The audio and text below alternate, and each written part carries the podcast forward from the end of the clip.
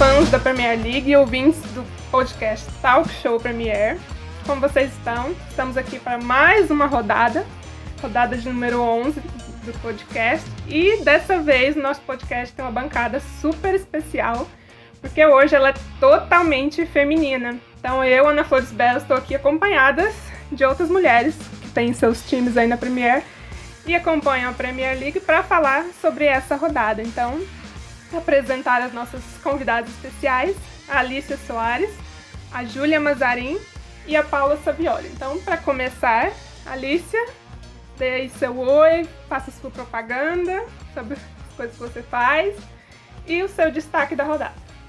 Oi, gente, tudo bem com vocês? Queria agradecer o convite. Né? Adoro participar, principalmente falando de Premier League, que é o campeonato que eu mais gosto. É, tô no Twitter, no Alice R. Soares, no Blues of Stanford também, né? Na Vável e etc. É, e o meu destaque de hoje vai para esse West Ham sensacional aí, que conseguiu tirar essa invencibilidade aí de 25 jogos do Liverpool na, na Premier League. Né? O David Moyes está fazendo um grande trabalho. Né? Tem jogador do Chelsea ali, que já foi do Chelsea ali no meio daqui, desse West Ham. E assim, é, perspectivas muito boas para esse tempo, para esse campeonato e creio eu que não vai ficar para trás não. Acho que vai conseguir aí pelo menos uma vaguinha em alguma competição. É, né? Se o pessoal tava aí só lembrando de Chelsea, só lembrando de Liverpool, de City, agora o West Ham chegou para se apresentar. Não se esqueçam de mim, né? Agora a Júlia. Júlia, sua apresentação e o destaque da rodada. Oi, gente, tudo bem? Primeiro, agradecer o convite também. É uma baita honra estar aqui, estar nessa bancada só de mulheres. Então, eu tô no Na Beira do Campo, escrevo no Na Beira do Campo e tô no podcast Salto na Área também. Caso vocês queiram procurar, dar uma ouvida, é muito legal também. O destaque da rodada para mim vai para algo bem externo, assim, que é a homenagem do Rafinha a Marília Mendonça. É, foi um, um ato muito legal do Rafinha. O Rafinha que vem se destacando já no Leeds, na seleção brasileira. Então acho que isso foi um destaque por ter sido um momento muito bonito, muito legal e de pessoas que merecem, sabe? O Rafinha merecia o gol e a Marília merecia a homenagem, então para mim esse é o destaque. E a nossa convidada Paula. Paula, se apresente o seu destaque. Oi, pessoal, eu agradeço pelo convite por participar desse podcast. É, meu nome é Paula Savioli, o meu Twitter é o arroba Black, mas vocês vão encontrar com o meu nome também. E eu também tenho um canal no YouTube, que o canal não fala de futebol, ele, é de astrologia, porque eu trabalho com isso também, mas eu também falo de futebol nesse canal, porque eu faço as previsões da, da Premier League lá, então dê uma olhada lá, caso vocês queiram ter curiosidade. E também no meu Twitter eu tô sempre falando do Arsenal, que é o meu time. Basicamente é esse o assunto. E o meu destaque da rodada, eu tinha pensado em falar no West Ham, porque é o destaque que eu realmente acho que foi um destaque, mas como imaginei que todo mundo ia falar sobre isso, eu escolhi como destaque o Arsenal quinto lugar, porque né, o Arsenal ficou lá em último lugar, todo mundo assim super negativo com o time, achando que a gente ia ficar lá é, em último mesmo, que nada ia melhorar, e agora quinto lugar, então o Arsenal foi o meu grande destaque aí. Olha, o meu destaque ia passar exatamente por tudo aquilo que vocês falaram. Então eu vou desviar um pouco e falar aí dessa invencibilidade do Arsenal, que contando aí com a Copa, né, com a Carabao Cup, tá aí há 10 jogos sem perder, né?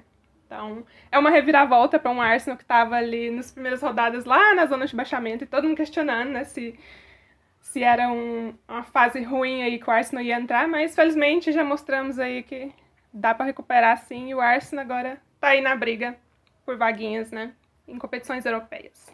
Então, para iniciar, eu vou começar com a Alicia, né? Falando aí sobre Chelsea. Chelsea que conseguiu aí o empate com o Burnley por 1 a 1 que de certa forma foi até para muitos surpreendente, mas o Burnley já vinha avisando que não era qualquer um e não poderia ser subestimado, né? Na rodada anterior eles tinham vencido o Brentford.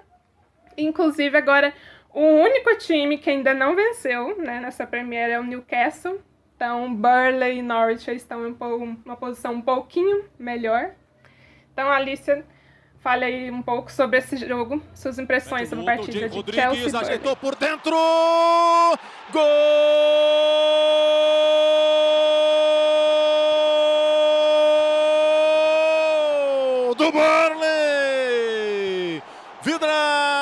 Colocar a bola para as redes. Parou a defesa do Chelsea. Matei Vidra naquela tabelinha com Jay Rodrigues. Aí é tá, levantamento né? O Burnley, é, da minha opinião aí do, do calendário, vamos dizer assim, do calendário puxado de, dos times, né? E no caso do Chelsea, para mim era uma partida que seria tranquila, sendo bem sincera, né? Acho que contra o Newcastle poderia ser um, um problema.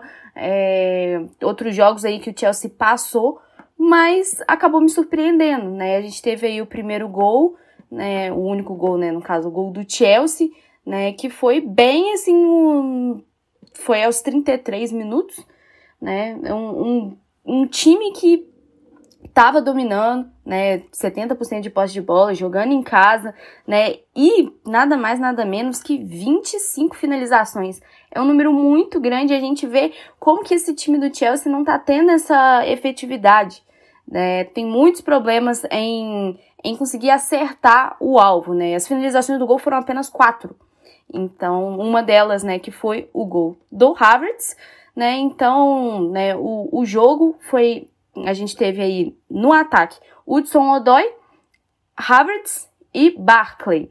Né, a gente tem o, a gente tinha o Barclay mais centralizado à frente dos volantes, que era o, jo, o Jorginho e o Kanté, e Havertz e Hudson Odoi aí a gente vê que realmente não tá surtindo efeito e o Chelsea tá sentindo muita falta aí do Lukaku e querendo ou não, a gente mesmo falando mal do Timo Werner, os dois que estão fora aí por lesão, então é, acho que querendo ou não aí isso tá é, prejudicando. O Mount na, na rodada passada ele teve.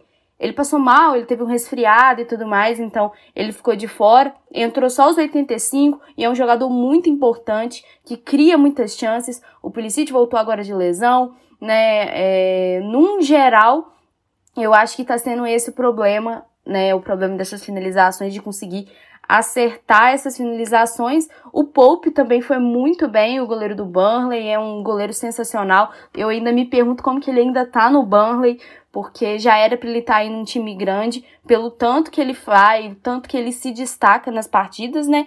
E depois, né, aos 79, o que eu não sei falar direito o nome, Matheus Vidra, não sei, Vaidra, é, empatou para o Burnley, conseguiu tirar um, um, pontinho aí do Chelsea, que querendo ou não continua na liderança, mas poderia ter disparado aí cada vez mais, poderia ter usado esse, esse jogo para se tranquilizar, principalmente aí levando em conta que o, o Liverpool perdeu para o West Ham aí no dia seguinte. E acredito que essas lesões, por mais que sejam negativas, meio que vieram na hora certa, né? Porque pegaram justamente essa sequência mais fácil, né?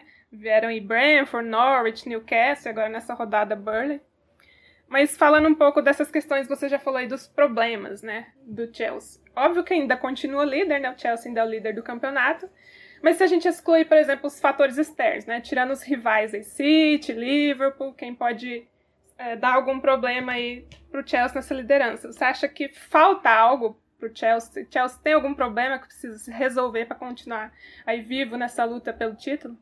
Eu acho que o problema é acertar esse, vamos dizer, esse time misto, né, que tem o que, que querendo ou não acabam jogando um pouco aí na Premier League quando tem rodada de Champions. Dessa vez não teve rodada de Champions e eu ainda fiquei perguntando por que, que o Mount não entrou, né? Porque se tivesse ali uma, uma terça, uma quarta-feira contra o Juventus, tudo bem, era aceitável, por mais assim, né, que também precisa vencer na Premier League, mas não tem, vai para data FIFA e tudo mais. Eu acho que o problema tá sendo aí nesse nesse ataque, né, com com o Hudson Odoi, com o Havertz. Eu acho que ele, de, dessa galera do ataque, o melhor é o Havertz, o Ziyech é, não conseguiu mostrar ainda para que veio.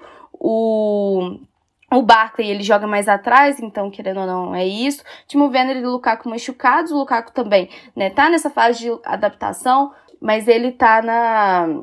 Mas como ele tá na machucado, então, né, querendo ou não, a gente não tá levando em conta ele, mas eu acho que é acertar esse segundo time que precisa ir pra Premier League, acho que tem que ter o um Mount, não pode é, poupar o Mount, é claro que, né, tem que poupar um pouquinho por causa de lesão, mas é, tem que fazer o primeiro gol e não pode parar nesse primeiro gol, que foi o que aconteceu, né, mesmo com a quantidade de finalizações, não conseguiu acertar, e o Burnley conseguiu fazer esse gol de empate. Acho que a zaga é muito boa, né? A gente tem aí o, o Thomas Tuchel conseguiu recuperar todos os, os, os, zagueiros aí que a gente falava mal, né? O Rudiger, o Christensen, o Thiago Silva, que é o, o reizinho aí para mim da zaga, né? A gente tem o Tchalobá, que é mais novo e é, fez alguns jogos bem. O Malangsar, que né, foi uma contratação aí, foi emprestado na temporada passada pro Porto,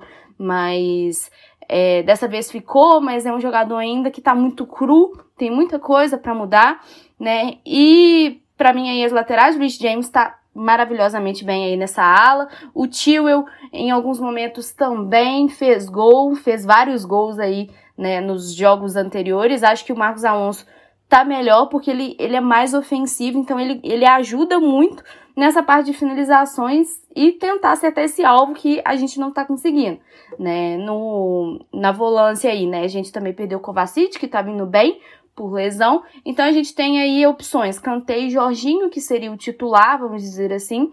O Barkley, que pode jogar também um pouco mais atrás. E o Loftus-Cheek, que tem muita gente falando muito bem do Loftus-Cheek. Eu não tô achando essa coisa inteira, mas vamos ver como é que vai ser, né? E pensando, querendo ou não, para a próxima temporada do Gallagher, do Crystal Palace, que tá indo muito bem, tá se destacando demais. Todo jogo a gente vê grandes destaques dele. Então, é uma boa opção aí para a próxima temporada.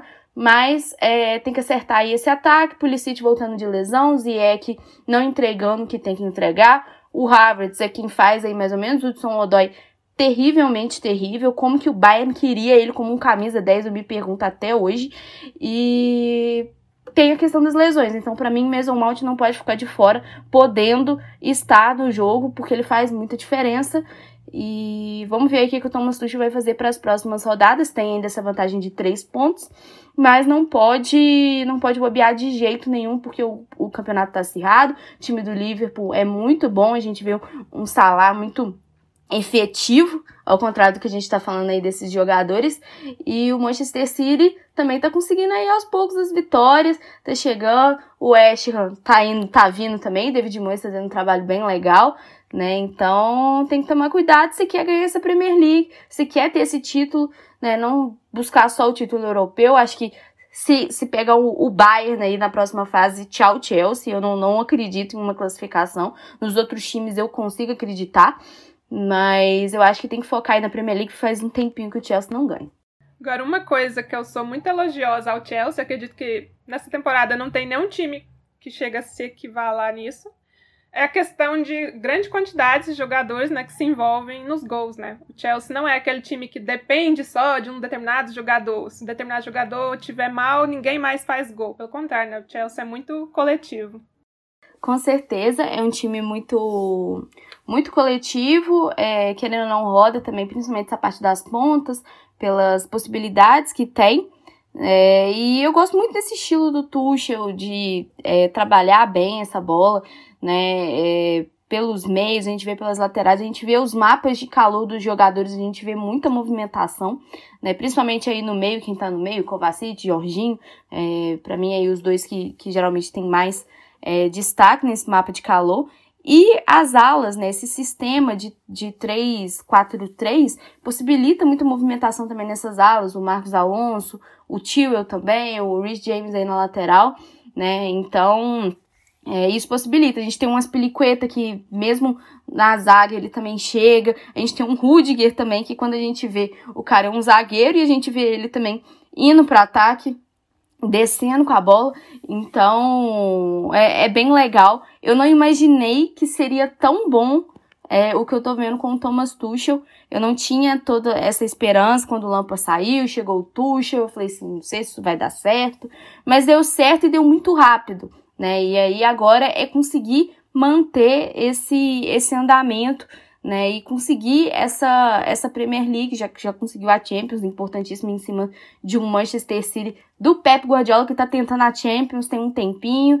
Então tem que se segurar, tem que, tem que ter aí, né? É, como que eu vou dizer? Tem que, tem que buscar aí esses pontos, né? Que também, né? É, não é tão fácil assim, né? A gente tem aí partidas na próxima rodada contra o Manchester United, né? Apesar de ter levado essas goleadas que a gente viu, pode ser pode ser que o Cristiano Ronaldo, né, se inspire, não sei, né? Tudo pode acontecer no futebol. E depois aí a gente tem o West Ham também, que tá difícil. O Chelsea ama perder jogo contra o West Ham. É um clássico de Londres, é um derby. Então, é, tem que ficar ligado nisso aí. E na Champions tem jogo contra o Zenit, é, tem que ver como é que vai ser essa questão da busca. Você vai buscar é, essa primeira colocação na Champions de qualquer jeito, ou se vai se contentar com o segundo, vai depender aí da partida da Juventus, né? Creio eu nessa última partida aí contra a Juventus, que vai definir saldo de gols, acho que vai definir. O Chelsea não fez tantos gols, principalmente aí contra o Malmo, né? Que era para aproveitar e fazer gols, ganhou apenas de 1 a 0, mas acho que que tá indo. É um, um treinador que que tem algumas coisas questionáveis, mas que estão dando resultado por enquanto. Inclusive, né, foram 15 gols só de defensores, né, e 15 jogadores diferentes envolvidos em todos os gols aí pela Premier do Chelsea. Então agora vamos passar lá pro clássico de Manchester, né, com a Julia. United acabou perdendo pro City por 2 a 0 um United que, em certa forma, acabou sendo muito passivo, né? Gol contra! Gol!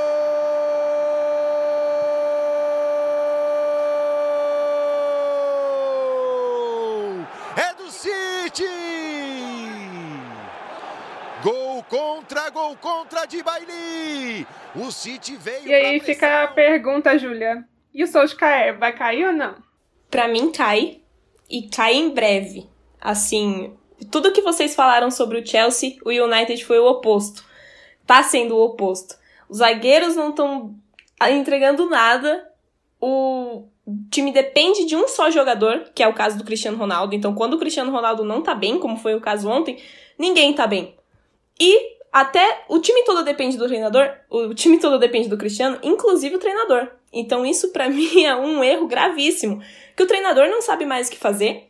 Ele acha que o Cristiano Ronaldo tem que resolver, o time acha que o Cristiano tem que resolver, e não é assim, né? O Cristiano a gente sabe que ele pode sim resolver, ele tem totais capacidades de ser um jogador que sozinho ali ele faz três gols, vira o jogo, empata jogo, mas enfim, não é sempre que eles podem contar com essa sorte, não é sempre que eles podem contar com essa inspiração do Cristiano. Então ontem foi um jogo assim, o, o City estava jogando um esporte, estava jogando futebol. O United, a gente não sabe o que estava fazendo lá em campo. Não entrou em campo. Foi em casa, é inadmissível a maneira que o United jogou. Em casa, no derby de Manchester, precisando da vitória, precisando embalar na Premier League e cede tantos espaços assim para um time que gosta disso, que gosta que outro time ceda espaço.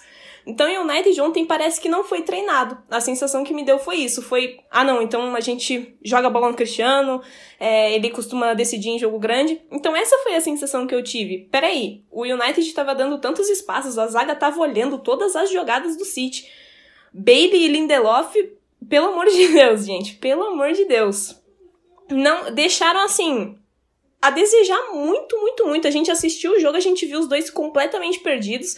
O Bailey fez o gol contra, né? O primeiro gol do, do Manchester City. E o Lindelof quase fez outro. E o, só, o City só não goleou por causa do De Gea. Que foi, assim, é muito criticado, ele falha em muitas situações, sim. Até eu já critiquei ele bastante. Só que ontem, se não fosse ele, a gente não sabe o que teria sido do United. O Solskjaer podia ter caído já no intervalo. Porque ele salvou o emprego, salvou o time salvou o emprego do treinador. Então, assim, eu acho que ele cai. Eu acho que ele cai logo. O United não precisa mais dele. Precisa de um técnico com, com responsabilidade, assim mesmo. Com peito para chamar responsabilidade para tentar resolver esse problema. Porque tem muito problema. Essa transição ofensiva, principalmente. Sim, esse lance de, de depender só de um jogador. Ontem ele foi com o Rashford no banco. Não era jogo pro Rashford no banco, na minha opinião. Era jogo para ele entrar titular. Era para botar o time pra frente, tá jogando em casa, tem que chamar responsabilidade. E ele não fez isso. Então ele ficou esperando muito o City, e quando a gente espera muito o City, a gente sabe o que acontece, né? O time, para mim, um dos mais regulares, assim, de, desses últimos anos na Premier League, né, no comando do Guardiola. Então, o United precisa disso, precisa de um Guardiola. Precisa de alguém que entenda precisa de alguém que saiba o processo, confie no processo e que principalmente resolva o problema, coisa que a gente não tá vendo. E quando é o goleiro que é o destaque do time, é porque alguma coisa tá com problema, né? Porque a bola tá chegando no goleiro e a defesa tá ali para isso, né? Para não, não deixar essa bola chegar no goleiro.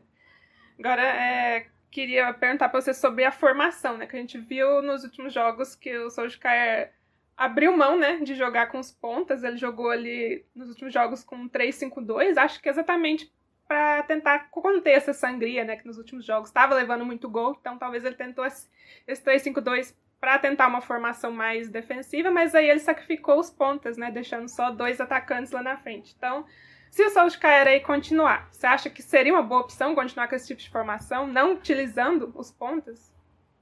Eu acho que não. Eu acho porque isso dificulta ainda mais a chegada da bola no Cristiano. Se é isso que ele quer fazer, se é isso que ele, se ele quer colocar o Cristiano para tentar decidir alguma coisa, isso dificulta ainda mais, porque esses meias em questão, esses defensores, não estão conseguindo fazer isso. E já provaram isso nesses últimos jogos, já provaram que não tá dando liga, nem a, a defesa, nem o meio-campo, muito menos com o ataque. Então isso não tá dando certo, e ele sacrificar esses dois pontos esses dois pontas, sacrifica também o desempenho do Cristiano, sacrifica o desempenho do time. Que aí você não tem aquela referência. O Cristiano estava voltando ontem para defender. O Cristiano estava voltando para buscar bola porque ninguém conseguia atacar para ele. Então, assim, alguma coisa ele tem que rever. E para mim é isso mesmo que você falou. Essa formação precisa ser revista. Eu acho que ele cai, mas se ele continuar com essa formação, se ele não cair agora, mais cedo ou mais tarde ele cai. Porque ele tá, ele tá vendo que não tá dando certo, a torcida tá vendo que não tá dando certo, e acho que os jogadores também já veem que não tá dando certo. Muitos deles a gente vê uma cara assim de incômodo, eles tentando ir para outro lugar, o Cristiano tendo que voltar também é algo assim absurdo. A gente sabe que ele é um jogador de raça, de determinação, mas ele não pode estar tá no campo de defesa quando o time tá perdendo de 2 a 0. Então acho que isso precisa ser bem revisto sim. Inclusive, o Cristiano Ronaldo chegou até a levar cartão amarelo, né? Uma demonstração disso aí que você falou, né? Dele não ter muito apoio ali no meio-campo e ter que voltar, né? Inclusive, o Solskjaer desistiu, né? No meio do jogo, lá no intervalo, ele mudou, né? Essa escalação, acabou voltando para sua formação tradicional, porque viu que isso não estava dando certo, né? Jogou um pouquinho melhor, mas não foi suficiente aí para vencer ou para reverter o placar. E falando aí de meia, eu queria perguntar pra você sobre a situação do Pogba, né? Porque apesar de ele, por exemplo, não ter jogado, ele ainda é o líder de assistências na Premier, né? Ele tem sete. E para um United aí com tanta dificuldade né, de criação, tanta dificuldade no ataque, apesar de ter grandes estrelas, né? Será que ele não faria falta? O que, que você acha? O United poderia vendê-lo ou tentar encaixá-lo no time, já que parece que pelo menos né, com o Solskjaer não foi encontrado ainda um lugar ideal para ele nesse time. Eu acho que ele faz muita falta, pelo menos assim, na minha visão, eu sinto muita falta dele, justamente por isso que você citou, pela, pela criação. O time tá, tá muito carente de um criador. Ele tá. Ele colocou muitos defensores, ele colocou cinco no meio-campo, só que esses cinco não são jogadores de, de criação 100%. Eles são jogadores de tentar uma jogada, eles são jogadores de tentar alguma coisa, só que eles não são capazes de form, formar uma jogada que dê resultado lá na frente. Então, assim, o Pogba ele faz muita falta. Eu acho que devia sim tentar encaixar ele. Só que a gente esperar isso desse treinador, talvez seja tiro no escuro. Talvez a gente tenha, a gente esteja perdido nisso. Só que se eu fosse a treinadora do Manchester United hoje, eu tentaria encaixar sim o Pogba como titular desde o começo do jogo, porque pelo menos um poder de criação o United ia ter pelo menos as jogadas não seriam tão vazias como estão sendo. Estão sendo sem qualquer perspectiva. Tá sendo, ah, cruza para um, toca para outro, mas não tá sendo aqui. A gente não vê uma efetividade, a gente não vê uma jogada ensaiada, a gente não vê uma coisa bem construída, bem armada.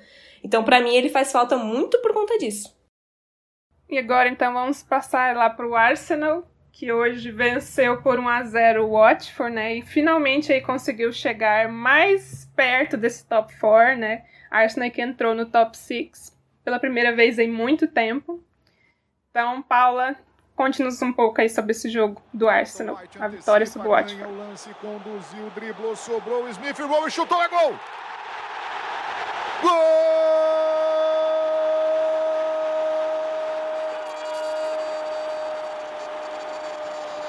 do Arsenal!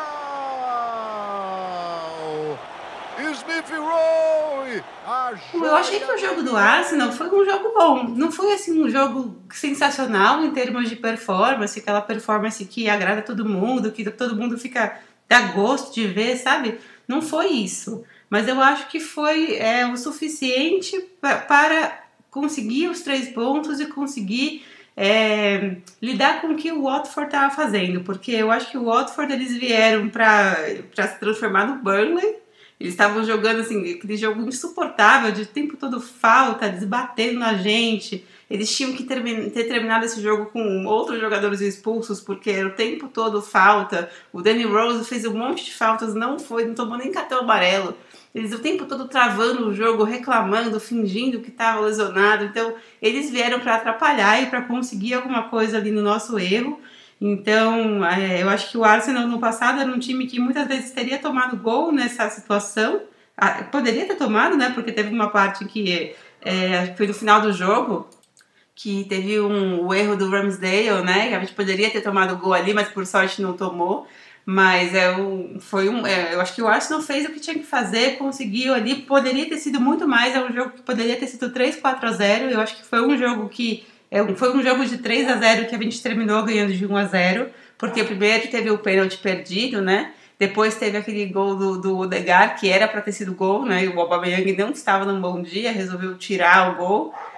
E até o gol do Saka no começo, que o, ficou impedido porque, na verdade, era pro, pro Aubameyang ter dominado aquela bola e não deixado ela ir pro Saka.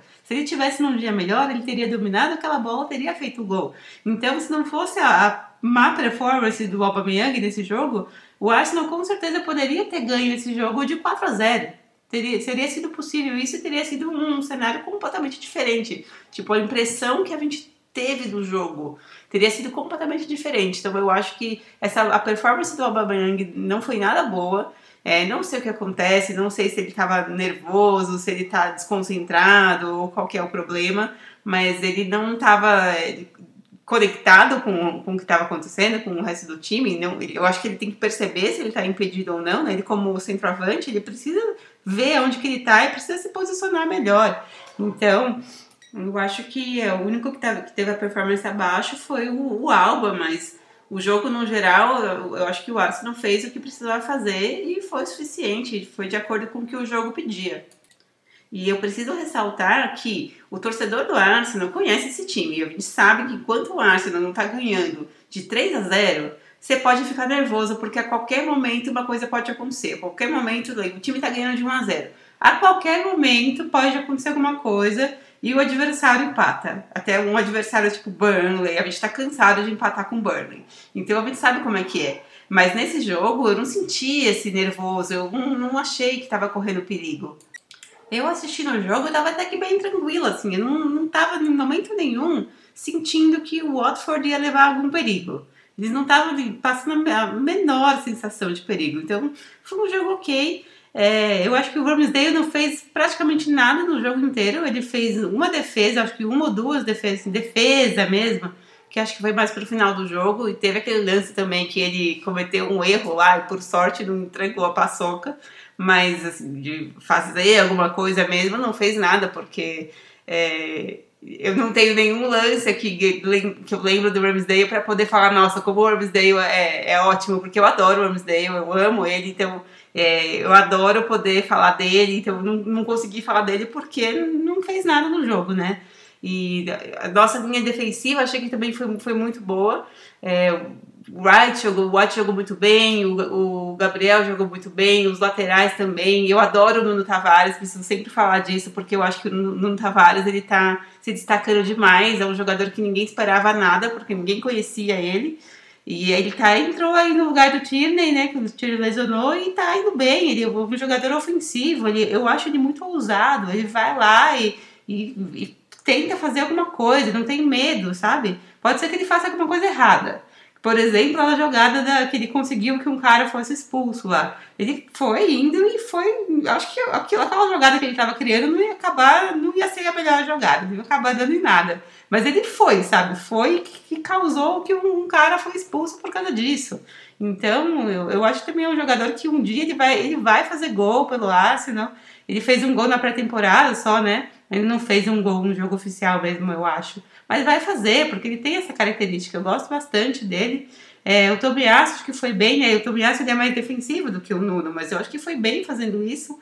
o, o, o Maitland Niles foi um jogador que me surpreendeu bastante, porque eu nunca fui uma defensora do Maitland Niles, pelo contrário, eu já falei algumas vezes que eu não acho que o Maitland Niles tem talento nenhum, que eu acho que ele desaparece em campo e que ele deveria ter sido vendido na última janela que eu até eu assisti alguns jogos dele no, no West Brom quando ele estava emprestado para ver como que ele estava jogando e eu achava que é, eram todos horríveis porque você não consegue encontrar o Maitland Niles em campo porque ele desaparece é, mas ele agora ele tá indo bem ele, ele aproveitou sua oportunidade né teve a oportunidade por causa de lesão do, do, do Pate, lesão do Chaka também e tá, eu acho que hoje ele aproveitou sua oportunidade. Se ele continuar com essas performances que nem ele fez hoje, continua nesse nível que ele consegue jogar.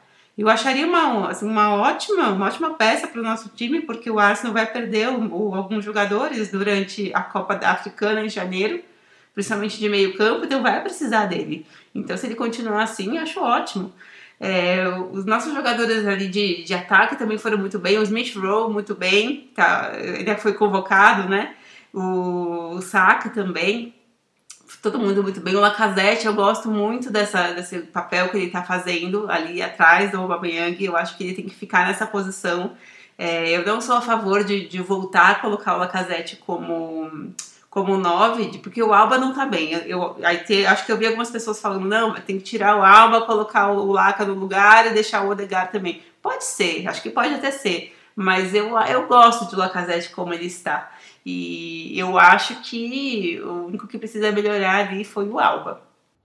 E falando sobre o Alba, né, que você citou, foi o destaque negativo da partida, né? Ele é, se envolveu no gol que foi impedido, né, ali no início do jogo, o gol do saque, ele acabou dando uma assistência perdida, talvez ele pudesse chutar, né, de primeira para tentar o gol, depois ele, ele acaba perdendo o pênalti, né, segundo pênalti seguido, que ele justamente ele bate no mesmo canto, né, que no jogo anterior Costa Vila. Então, aí a pergunta, né, nós, nós torcedores né, do Arsenal, será que a gente tem que se acostumar com essa nova fase do Aubameyang porque é uma nova fase ou dá pra gente pensar que talvez ele volte a ser aquele cara que disputava lá a Golden Boot da Premier? Então, o Alba, eu acho que ele precisa melhorar da forma como ele tá jogando. Ele teve alguns jogos já essa temporada que ele, ele foi bem de novo, dava a impressão que ele tava melhorando, mas aí tem jogos como esse. Então, assim, eu acho que ele, que ele é um cara que ele sabe desses problemas, ele não vai ficar feliz com isso, ele, ele vai querer melhorar. Porque ele mesmo falou quando ele, ele assinou um novo contrato que ele queria ser uma lenda do Arsenal. Então, eu não acho que ele vai, que ele vai ficar encostado nessa performance e vai continuar nisso daí, tudo bem. Eu acho que ele vai querer é, resolver esses problemas, vai querer melhorar, que ele não vai ficar feliz com isso. Mas eu não sei por que está acontecendo isso, se é alguma coisa da vida, da vida pessoal, alguma desconcentração, alguma outra coisa assim. Eu não, não, não sei sobre isso, mas eu também não sei se ele vai voltar a ser o artilheiro, né? Fazer 20 e poucos gols, né? Não sei se isso aí já vai ser, já vai ser demais. Mas eu acho que ele vai melhorar da, da forma como ele está jogando, sim. E né, o Arteta aí, né, que chegou a um marco simbólico, né? Ao centésimo jogo dele no comando do Arsenal.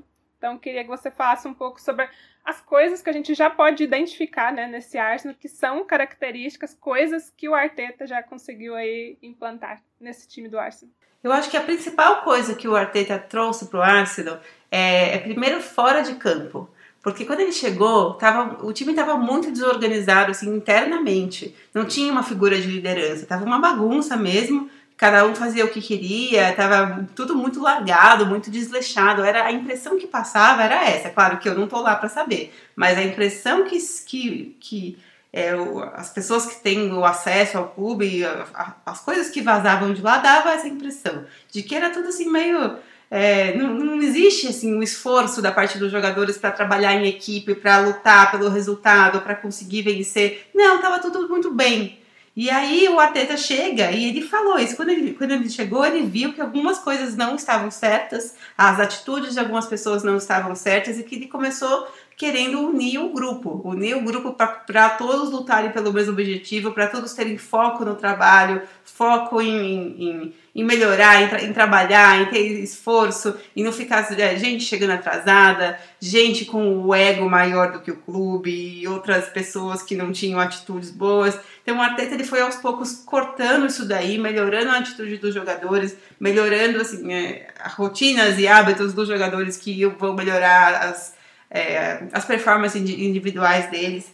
Então ele foi melhorando isso, ele foi construindo o que, o que o Arteta chama de uma cultura. É uma palavra que ele usa muito. E eu falo isso porque eu assisto todas as entrevistas dele. Eu sou fã, uma fã número um do Arteta, adoro o Arteta, sempre gostei dele desde que ele chegou, sempre gostei do trabalho dele, eu sempre vi o, o, a, ideologia do trabalho dele. Mesmo quando a gente estava perdendo, perdeu um monte de jogos seguidos, eu nunca achei que ele deveria sair, porque eu nunca achei ele um mau técnico, pelo contrário, eu entendi aquilo como uma fase, como performance dos jogadores, como azar do time, não sei. Mas eu não achava ele um mau técnico, e eu acho que o, o que ele está entregando agora, e que eu acredito que vai continuar entregando, já vinha desde o começo.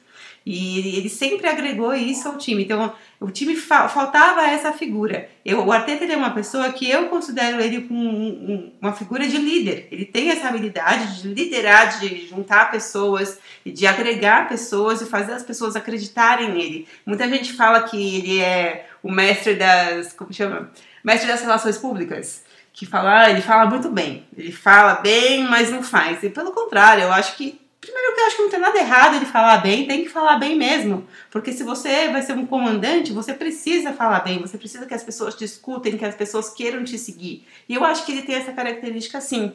E eu acho que ele, ele entrega assim o que ele fala, mas que, claro, não teve os resultados assim que a gente espera. A gente espera que, que o Arsenal esteja lutando por título, mas isso aí vem aos poucos. Eu acredito que isso aí vai vir sim. E mesmo dentro de campo, eu acho o Arteta um bom treinador e que a gente já vem enxergando as características no time dele. Eu discordo de quando as pessoas falam que, que o Arsenal não tem identidade, porque sempre que a gente empata ou a gente perde, falam isso no Twitter, né? Mas eu não concordo com isso. E pelo que eu percebo, a, o que o Arteta quer que, que seja a identidade desse time em campo é um time que ataca, um time que tem a posse de bola, que tem muita movimentação, é, muita criatividade, então aquele estilo que o estilo que é conhecido como sendo do Wenger também, mas também misturado com o estilo que é o estilo do City. Eu imagino o Arsenal dessa forma, que, que é o que ele idealiza que, que seja, que está acontecendo aos poucos de certa forma. É, por exemplo, o jogo contra o Tottenham ou o jogo contra o Aston Villa, a forma como a gente jogou nesses jogos, eu acho que essa é a forma que ele quer que jogue daí para cima. E claro que tem alguns jogos que não vai conseguir. Porque às vezes o outro time é melhor, às vezes você tenta fazer não dá certo.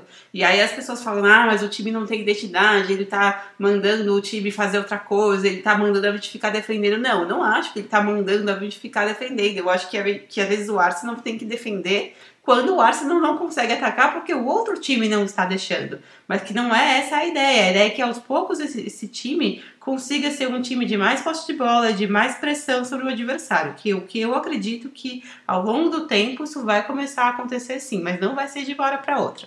Inclusive, uma das grandes coisas que já melhoraram, né? Já o Arsenal está em outro nível é a questão defensiva, né? Nessa temporada, principalmente depois que a gente já teve a escalação ideal, né? Depois que a gente parou de ter problemas com lesão e entrou o Ramsdale, a gente já teve cinco clean sheets na Premier, né? Inclusive, dos oito jogos né, que o Ramsdale foi titular, o Arsenal não perdeu. Então, pelo menos aí defensivamente, a gente já tá com os problemas solucionados. A zaga do Arsenal, como ela tá agora, ela tá muito melhor do que ela já foi. Que há pouco tempo atrás a nossa zaga era o Mustafa e o Sócrates. É um absurdo você pensar nisso, a diferença que tem entre esses dois jogadores e o Gabriel e o White é uma diferença absurda. Assim, o, White eu adoro a forma como ele sai com a bola, a forma como ele tem essa, essa agressividade, às vezes ele, que ele tem ali, ele vê uns passos às vezes ali que ele vai passando por, por todo mundo, assim, chega até o ataque. Eu acho demais quando isso acontece. Eu adoro isso. O Gabriel também passa uma super segurança que o, o Arsenal não tinha isso na zaga antes com os jogadores anteriores. Tinha o Hold, né? O Hold, o Hold teve alguns jogos que eu achei que ele fez ali bem o seu papel, mas de forma alguma ele tinha o mesmo nível que essa zaga tem hoje. E lembrando que o White e o Gabriel são dois jogadores jovens, eles têm, o Gabriel tem 23, 24 anos, o White tem 22, 23 por aí. Então, eles são jogadores que eles ainda estão em certo desenvolvimento, eles têm ainda um, um, uma, uma janela para melhorar, né? Não são jogadores experientes ainda. Fora aqui, né? Falando de defesa, a gente tem que falar do goleiro, né? Porque o Ramsdale foi uma super contratação para essa temporada. Eu acho que foi praticamente a melhor contratação. E eu tô falando isso porque eu acho que a gente tem que mencionar a mudança com relação ao Leno, né? O Leno é um bom goleiro, não é que ele não seja um bom goleiro, mas eu acho que o Leno ele é um bom goleiro para fazer defesas difíceis.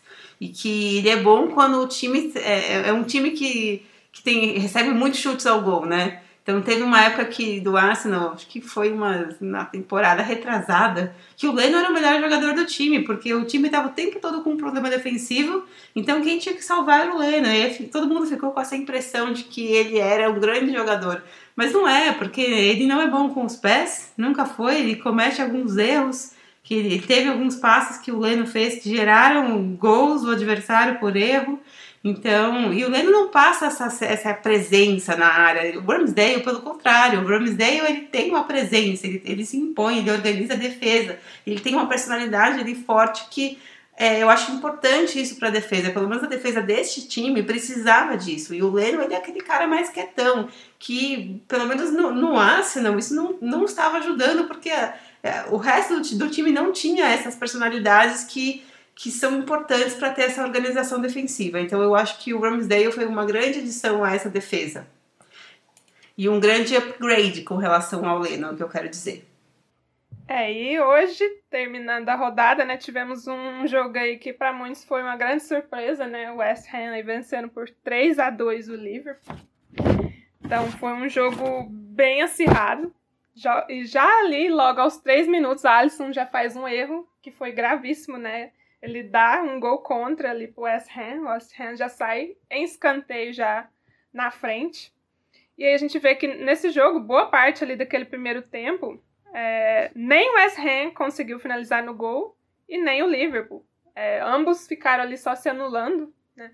E ficaram se arrastando ali desse, desse jeito, sem finalizações no gol por um bom tempo, até que finalmente ali os 40, o, Alexander Arnold consegue o gol de falta. Inclusive, né, a bola parada foi muito decisiva para esse jogo. Né? O West Ham é um time que mais faz gols de bola parada na Premier League, então quando eles não conseguem fazer a coisa com a bola rolando, a saída deles vem sendo a bola parada. E o Liverpool a gente viu que ele teve bastante dificuldade, né, para fazer essa saída de bola, estava sendo muito pressionado pelo West Ham. E foi um primeiro tempo que foi muito bom defensivamente para o West Ham, que eles conseguiram muito neutralizar esses ataques do Liverpool. Só que aí, nessa tentativa né, de neutralizar os ataques do Liverpool, faltou gente para o ataque, né? Eles ficaram ali sempre tentando fazer uma superioridade numérica na defesa para impedir o Liverpool de atacar, mas acabou que, por fim, o pessoal do ataque ficava isolado. Inclusive, a gente viu que uma jogada muito constante era, às vezes, tentar jogar né, a bola para frente, fazer um lançamento, tentar conseguir achar, por exemplo, o Antônio, só que contra a defesa do Liverpool é difícil, né? Você ganhar da individualidade. Então, Antônio sofreu bastante com isso. Ele tentava ir nesse, nessa jogada sozinho lá na frente, mas não conseguia fazer muita coisa. E aí, por fim, o jogo acabou se desbloqueando, vamos dizer assim, no segundo tempo, né?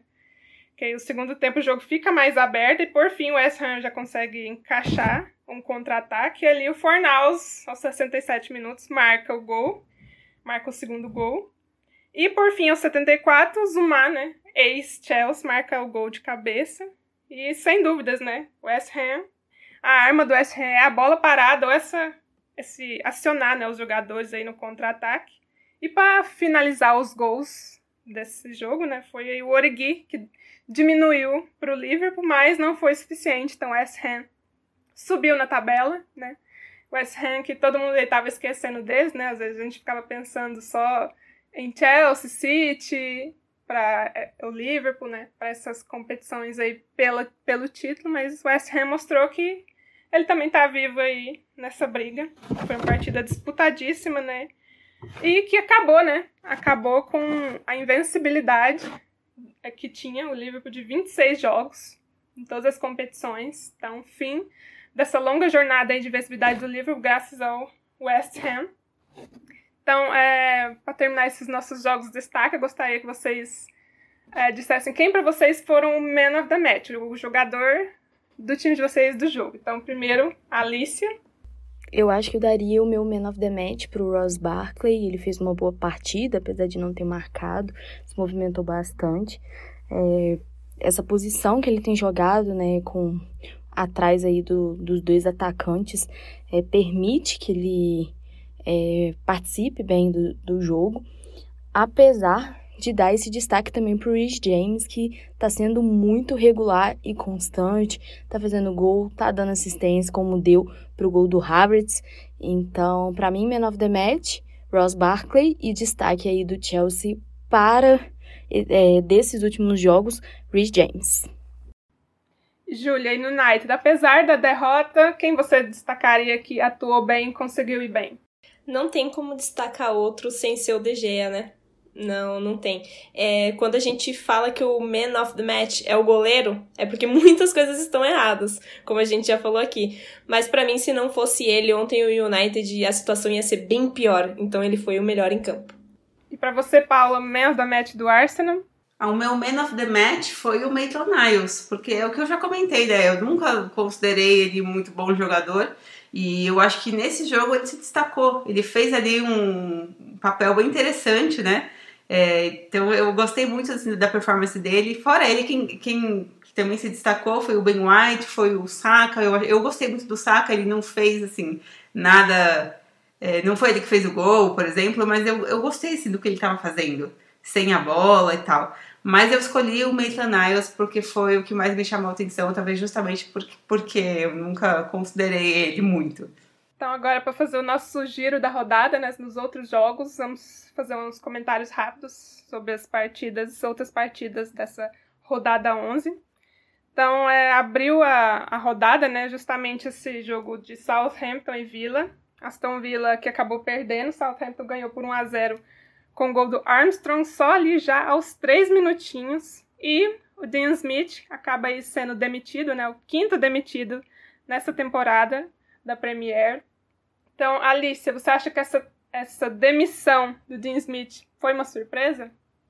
Para mim, eu, eu acho que até, até creio que foi. Eu, eu gosto muito aí do, do, do Aston Villa, então assim, é, é complicado falar.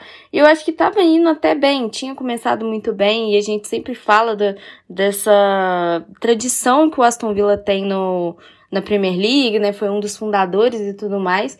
E é um time que eu gosto bastante. Eu gosto muito do time do Aston Villa. Vamos ver aí como é que como que vão pensar aí para esse para essa próxima parte aí do campeonato. E estavam com expectativas grandes, né, nesse time, porque eles fizeram muitas contratações de janela, Ings, Buendia, Bale, Ashley Young, veio o Tuanzeb de empréstimo, então acredito que dependendo aí do trabalho que o treinador fizer, ainda dá para colocar esse Villa de volta aí na competição. E tivemos também é, Brentford e Norwich. O Norwich que conseguiu a sua primeira vitória na temporada. E o Brentford que teve um começo muito bom, né, de campeonato, venceu contra o Arsenal ou o West Ham, empatou contra Palace, Villa e Liverpool, mas agora já está aí numa sequência de quatro derrotas seguidas. A Júlia, a sua opinião, o que você acha que contribuiu para essa queda brusca do Brentford no campeonato? Acho que é um time muito limitado em questão de nome, assim. Eu acho que ele faz o que pode com, com as peças que tem. Então essa queda se dá muito por conta disso, por eles não conseguirem manter uma boa sequência com esses nomes que tem. Porque se você olha para o banco, talvez não tenha tantas alternativas assim, talvez não tenha como fazer o time jogar melhor do que está jogando. Assim, são derrotas consecutivas, com certeza dói em quem torce aí pro, pro Brentford, mas eu acho que não tem peça para mais que isso. Acho que essas são as pretensões ali do, do Brentford. Ficar ali, é, tentar alguma coisa escapar do rebaixamento, mas para mim é só isso. Inclusive, uma prova, né, dessa falta de elenco é que agora que eles estão sofrendo com tantas lesões, né, estão sem o Issa, sem o Baptiste, sem o goleiro, né, o Raia, o Ager e o Zanca. Então, olha tantos jogadores, né, talvez isso, essa falta de opções no elenco e tanto de lesões numa hora só deram aí um impacto grande, né. E nesse jogo contra o Norwich, bom destacar também que mais um treinador perdeu o emprego, né, Daniel Fark aí, e que foi até estranho, né, na primeira vitória que eles conseguem na Premier League, o treinador já foi demitido, então acredito que talvez isso já estava preparado, né? Independente do que acontecesse nesse jogo, Daniel Fark já ia para a rua. Então, é, outro jogo que tivemos essa rodada também foi a vitória do Palace contra o Wolves em 2 a 0 com destaque aí para Zaha né, e Gallagher, que foram os caras que fizeram os gols dessa partida. E eu, eu queria é, falar exatamente para a Alice aí, ela já falou um pouquinho, né? Mas essa questão do Gallagher, né? Que tá sendo o cara responsável pelas ações ofensivas do Palace. Ele é o jogador mais envolvido em gols do Palace. Então, quando o empréstimo terminar, já é garantia aí que ele, Chelsea possa mandar ele de volta? Pedir ele de volta? Eu acho que só se ele não quiser voltar. Mas eu acho que o, o, o Gallagher, ele pensa um pouquinho aí diferente dos outros que a gente viu que foram vendidos, né? A gente, a gente tem aí, por exemplo, o, o Livramento, que quis, ir, quis sair porque é, saberia que não teria tempo de jogo aí, né? Mas poderia ter saído por empréstimo. É, o Livramento tá muito bem também no, no, no Southampton, mas o para mim aí o melhor é o Gallagher mesmo. Tá se destacando bastante. É uma surpresa muito boa, né? Porque, assim, é, subiu, né, para o pro profissional e tá mandando muito bem. Então, se o Chelsea não conseguir, o Chelsea tem que conseguir pescar ele de qualquer jeito. É claro que a posição, né, é muito disputada. A gente tem Kanté, a gente tem Jorginho, a gente tem Kovacic, ba Barkley e Loftus-Cheek, que para mim aí são dois pereba, mas a gente tem um Saul que a gente é uma incógnita e a gente não sabe o que, que vai rolar com o Saul, se o Saul vai é, se adaptar, vai conseguir se adaptar, ou se vai ficar só essa temporada e depois vai sair para um outro time, talvez voltar para de Madrid, não sei. É... Então, para mim aí o Gallagher tem que ser um que, que tem que segurar, assim como é, a gente segurou o Mount, segurou Rhys James, Temi Abraham, que ficou um pouco, mas saiu, né? O Gallagher pode ajudar muito esse time. E a gente também tem o Gilmore, né? Tava até esquecendo do Gilmore, que foi emprestado, né, pro Norwich, só que o Norwich tá só ladeira abaixo e assim, ele também não conseguiu dar liga aí no, no time do Norwich, então eu creio que ele deve voltar ou ir para um outro lugar, porque ele tá se mostrando insatisfeito em estar no time e, e não conseguir esses resultados. Então, aí, desses todos, acho que o Gallagher aí é uma grande opção e o Tuchel, caso continue, né, acho que vai continuar, tem que pescar ele aí pra, pra ir ganhando minutos aos poucos, né, quem sabe até a titularidade dependendo aí, até porque os processos de renovação estão muito difíceis, né? Jorginho sempre tá, tá tendo propósito aí para sair, para voltar para Itália, né? Não sei se vai querer voltar. Então, acho que é muito importante aí para esse futuro do Chelsea, sim. Palace que tá muito bem, né? Patrick Vieira vem fazendo um trabalho muito bom. Palace só perdeu dois jogos e tá aí com seis jogos de invencibilidade, já conseguiu aí ficar em décima tabela. Então, outra partida também dessa rodada foi o empate aí do Brighton com o Newcastle. Newcastle que tinha mandado embora né, o seu técnico, Bruce, e aí assumiu Ed Howe, que era o ex-Bournemouth. Então, Newcastle aí permanece como o único time que ainda não tem nenhuma vitória na temporada. E o Brighton, que vem de uma sequência muito ruim, né? Ele vem de cinco empates e uma derrota. Então, Paula, o que, que você acha aí sobre esse Brighton? No início ele estava super positivo, o pessoal até se surpreendendo, né? Nossa, o Brighton lá no top 6, no topo da tabela. Acha que a longo prazo ainda dá para o Brighton lutar por essa vaga em competições europeias? Então, eu acho que o Brighton não vai conseguir ficar no, no top 6, não. Que eu acho que eles estavam, quando eles estavam ali bem, eles estavam é, performando melhor do que eles, do que eles têm qualidade para fazer.